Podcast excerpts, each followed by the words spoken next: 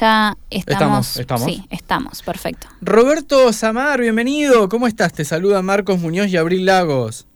¿Cómo andan? ¿Cómo estás, Marcos? Tanto tiempo. Es verdad, ¿vos cómo andás? ¿Bien?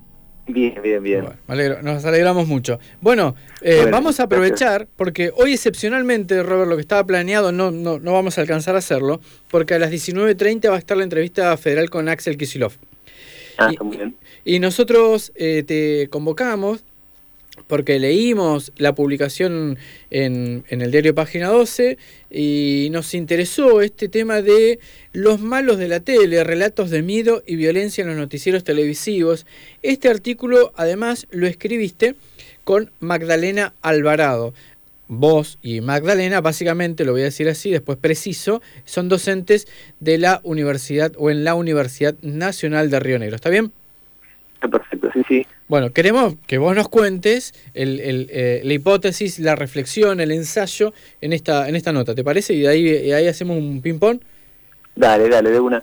Sí, en realidad, digamos, algo que venimos trabajando con Magdalena, ahí desde la cátedra de Río Negro hace rato, tiene que ver un poco con esto, cómo se construye en los medios de comunicación, que ocupa posiciones dominantes, pero también en la industria del entretenimiento, algo que, que Zaffaroni denomina como la criminología mediática, ¿no? Como un Claro. relato que nos invita a pensar la sociedad dividida entre buenos y malos, siempre los, las soluciones que nos presentan tienen que ver con soluciones violentas, Sí, y eso lo vemos en el discurso ficcional, ¿no? En las series, las películas, ¿no? Donde permanentemente eso aparece como un lugar común, pero también aparece en lo que es la agenda de los, los noticieros. Entonces, ahí citamos en, en ese artículo un monitoreo que hace la Defensoría del Público, donde el 36% del contenido emitido por los, los noticieros de la Ciudad de Buenos Aires, pero que después que llega a todo el país, claro.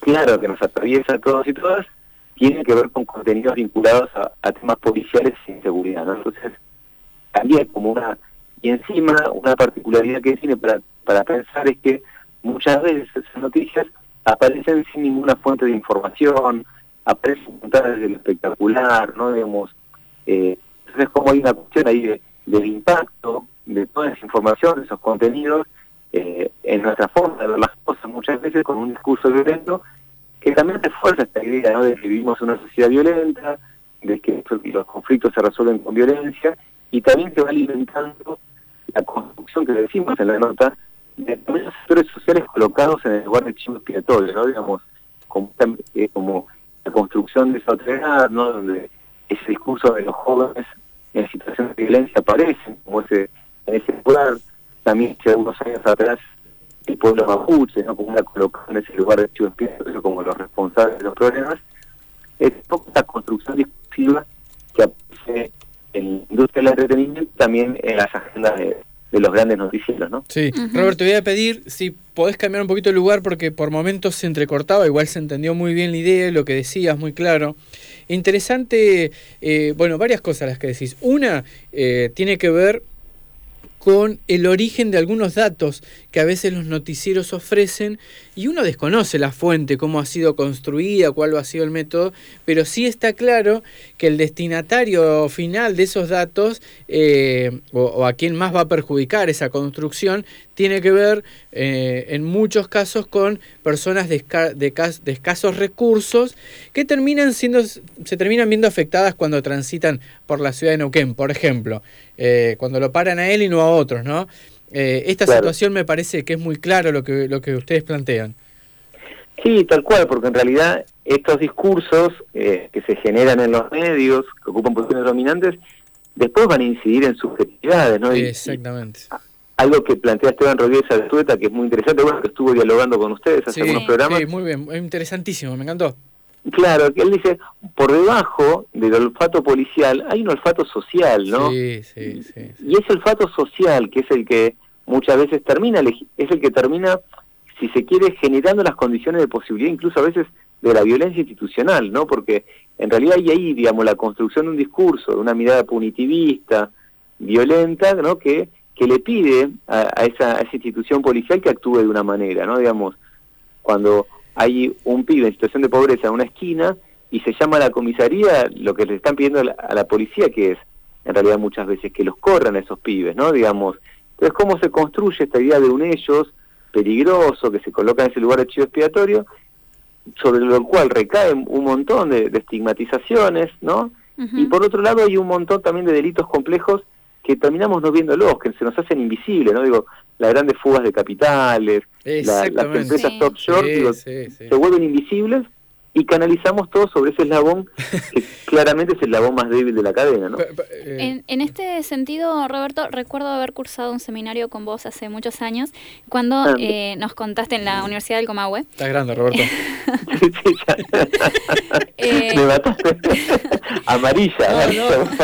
a, vos, te trató bien. Yo después te voy a contar lo que me dijo a mí cuando me conoció. Ahí, vas a sentir el maltrato. No, pero sabes que eh, nos quedó mucho en, en la clase, me recuerdo en el diálogo con compañeros, cuando nos comentaste, nos hiciste la pregunta de cuáles son eh, o cuál, cuál es el sector más vulnerado y es este que reúne las características de mujer, eh, yo lo, digo así, no, obviamente no son tus palabras, no, pero mujer, negro, pobre, eh, cuando, digamos, toda la, todo el abanico de las peores cosas que puedes tener en el bajo esta, estas miradas eurocéntricas que son como las del bien, el, el muchacho rubio nunca va a hacer portación de rostro y le van a pedir el DNI. Eh, tiene que ver con, con esto, ¿no? Del chivo expiatorio. Sí, totalmente. Como hay discursos hegemónicos que tenemos naturalizados, que se vuelven muchas veces inconscientes, ¿no? Que, que los reproducimos, ¿no? Y, y como son a veces esos procesos inconscientes, ¿no? Van a, van a incidir en nuestra forma de actuar, pero eh, nada, esto de que son prácticas naturalizadas. Hay un dato que es interesante, ¿no? Que, que, plantea el mapa de la discriminación, bueno, que es un tema que vos trabajaste mucho en su momento, Marcos, el mapa que se hizo acá en la provincia, que la principal causa de discriminación es la pobreza, ¿no? Sí. Y, y en ese en un periodo que trabajamos en el INAD y que bueno que ahí lo conocía Marcos, digo, eh, nunca tuvimos una persona que se acerque a denunciar que fue discriminada por ser pobre, ¿no? Entonces también como esas prácticas Mira, son prácticas de violencia naturalizada. Sí, eso es lo que estás diciendo está buenísimo, Roberto, porque eh, se ha hecho creer, y, pero por, por, un montón de razones. De hecho, nos ponemos a pensar quién tiene tiempo o quién tiene los recursos para ir a una delegación del Estado, ya sea municipal, provincial o nacional, e ir a asesorarse y a formular un reclamo en este tono. Es un privilegio, en cierto Es un privilegio. Sí. Eso, eso también, me justo con Abril estuvimos hablando por otro tema, pero estamos hablando de esto, ¿no? De los privilegios. Cuando uno eh, puede elegir alimentarse bien, cuando uno puede elegir acceder a determinados bienes cuando, cuando tenés un piso más o menos alto, si no, no se puede. Entonces hay por momentos, o pareciera ser, como decía Gabriel Rafart en, el seminario también, eh, ciudadanos de primera, ciudadanos de segunda y ciudadanos de tercera, ¿no? Totalmente, tal cual. O sea, es triste, eh, estamos de acuerdo que es triste, pero, eh, pero la realidad pareciera que va por ahí. Sí, y lo, también digo, en el mismo sentido y legitimando la misma lógica, muchas veces esos sectores, esos grupos históricamente vulnerados, no van a aparecer en los medios de van a aparecer en los medios de comunicación como victimarios, ¿no? En noticias policiales como victimarios. Pero no van a aparecer habitualmente la voz de un pibe en situación de pobreza hablando sobre las cosas que le pasa, o incluso eh, en, la, cuando aparecen también los pueblos originarios en los medios, en general son invisibilizados. Y cuando se los visibiliza, se los visibiliza en situaciones de conflicto, asociándoselos a la peligrosidad, ¿no? Entonces, sí, a eso o al asistencialismo, que hay que darles asistencialismo, pero no son sujetos de derecho. Totalmente, totalmente. El problema, obviamente, digo, las audiencias también pueden sobre eso, digamos, desarrollar una mirada crítica, no es que necesariamente no vamos a, digamos, somos atacados por eso y vamos a reaccionar mecánicamente, pero sí es verdad que nos proponen ya un encuadre donde nos invitan a pensar las cosas de determinada manera, ¿no? Entonces, eh, un poco la nota, lo que buscaba, que trabajamos ahí con Magdalena, tiene que ver con eso, ¿no? De, poder fortalecer como una mirada crítica esos discursos. Puntualmente acá no, nos centrábamos en esto, ¿no? En los discursos violentos de la industria del entretenimiento ¿no? y de las agendas noticiosas, ¿no? También como, como la violencia aparece también como un lugar recurrente a la forma de pensarnos como sociedad. Y también, digo, esto también genera consecuencias, porque pensar que somos una sociedad que está permanentemente en una situación de amenaza y de riesgo, va llevando a conductas como a una mayor fragmentación, aislarnos cada vez más, ¿no? Mayor, legitimar mayores medidas de control, de abuso policial incluso, ¿no? Eh, y también muchas veces, que también es otro tema que, que interesante para pensar, el tema de como sociedad armarse también como sociedad, ¿no? Y, el uso de armas y el, hecho de que muchas veces, producto de, esa, de esas tenencias de armas, se terminan cometiendo accidentes o situaciones o muertes violentas que de otra manera hubieran sido evitadas, ¿no? Sí, sí, sí, totalmente. Roberto, en cuestión, eh, hablando de, los medios y de la construcción que generan de, de estos sujetos y sujetas, ¿se puede hablar de revictimización? ¿O eh, ¿Cómo funcionaría? ¿En qué sentido eh, de revictimización? Eh, viste que estábamos comentando, por ejemplo, Marcos decía esto de del privilegio y del asistencialismo, este que, a ver, em, cuando se habla de, por ejemplo, una persona en situación vulnerable o vulnerada, este, y, los medios lo ven eh, o lo, lo, construyen a partir de situaciones eh, donde no son sujetos de derechos, tal cual, así como, como mencionaba Marcos. Se puede pensar de revictimización, porque se me, se me ocurrió hilarlo quizás a través de cuando no bajan la foto de una persona que están buscando y ahí se habla de revictimización. ¿Acá eh, viene algo por ahí? Sí, yo no había pensado con esa categoría, pero me parece que sí, que totalmente, que se puede pensar eh, en ese sentido, ¿no? Como los medios revictimizan.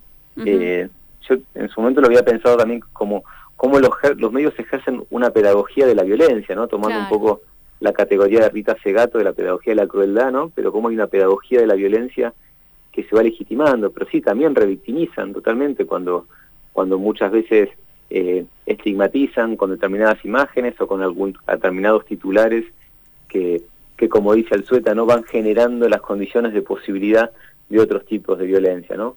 Van fortaleciendo y tallando ese olfato social que legitima después otro tipo de violencia, ya sea la mal llamada justicia por malo propia o bien, digamos, la, la, violencia policial. Vos sabés que eh, en la, la, respuesta anterior a la pregunta que te hice cuando hablaste esto, ¿no? De la, de la incidencia en la subjetividad y cómo nos va construyendo, me acordaba en ese momento el, esta serie de cortometrajes que hizo, que se llama Relato Salvaje, uy, se me fue el nombre del director, eh, del, del, caso del, de esta familia. De Ben Cifrones, ¿no? Sí. Eh, el caso de esta familia que el chico saca el auto, atropella creo que a una mujer embarazada. Eh, eh, bueno, la mata, no sé si te acordás de eso, Robert. Sí, sí, me acuerdo perfecto. Y, me parece que está buenísimo porque muestra al final eh, quién había sido el responsable, a quién le hacen pagar el pato y encima el tipo muere. Eh, digo, me, me, parece que es esto, ¿no? Esa construcción que hacen los medios que se termina instalando como una verdad absoluta. Y ahí pierde peso la verdad, digamos, ¿no? Pero bueno, gana el imaginario. Totalmente.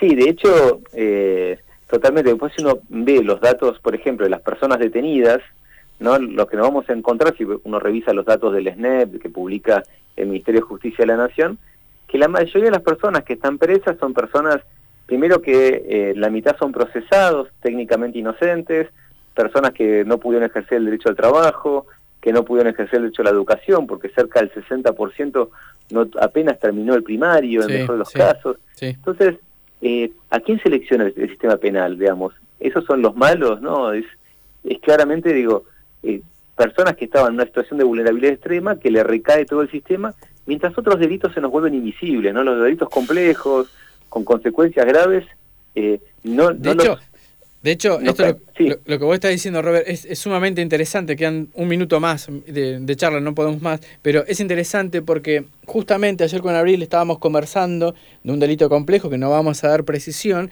pero que no están involucrados eh, actores que tengan que ver con, em, con su historia de desigualdad y, este digamos gente que está muy bien acomodada y de eso no se sabe nada no lo no, no podemos ni llegar ¿Viste? Hay como el sistema es tremendo. Bueno, Robert, te pido disculpas. La charla, la, intención era. Pero le, vamos a dar un lugarcito a Axel Kisilov para que converse aquí en la radio pública. ¿Te parece? Me encantó, me encantó de una. Me quedo escuchando a Kisilov. Le dejo un abrazo muy grande. Dale, que estés muy bien. Muchas gracias. Un abrazo, gracias. Chao, chao. Estábamos hablando con Roberto Samar. Sí. Hay un artículo muy interesante en página 12 a partir del cual surge esta charla. Se llama Los malos de la tele, relatos de miedo y violencia en los noticieros televisivos. Eh, no tiene desprecio escucharlo a Roberto. No, no, aparte lo, lo, lindo cuando uno también se conoce que fluye más, y, mm. pero es interesante el tema, aparte lo viene trabajando hace rato y, y, nosotros también en este programa tenemos el perfil de, de, de tratar de, de deconstruir nuestras miradas más hegemónicas, nuestras miradas que dominan, Porque, mm, rompemos el éter y nos rompemos la cabeza. Sí, sí, así no va también. Pero, nuestra... pero, pero bueno, es esto, ¿no? Y bueno, y escucharlo está bueno. Y queda eh, para parte 2, está bueno. Vamos con Kisilov, pero nos quedó la, charla pendiente, así que volveremos a comunicarnos con, con Roberto. Dale, perfecto. Flavio Chandía en los controles, gracias Flavio, Abril Lagos y Marcos Muñoz. Hicimos aquí en la 103.3 Nacional Neuquén, la radio pública, Espejo de Concreto. Un abrazo y hasta siempre.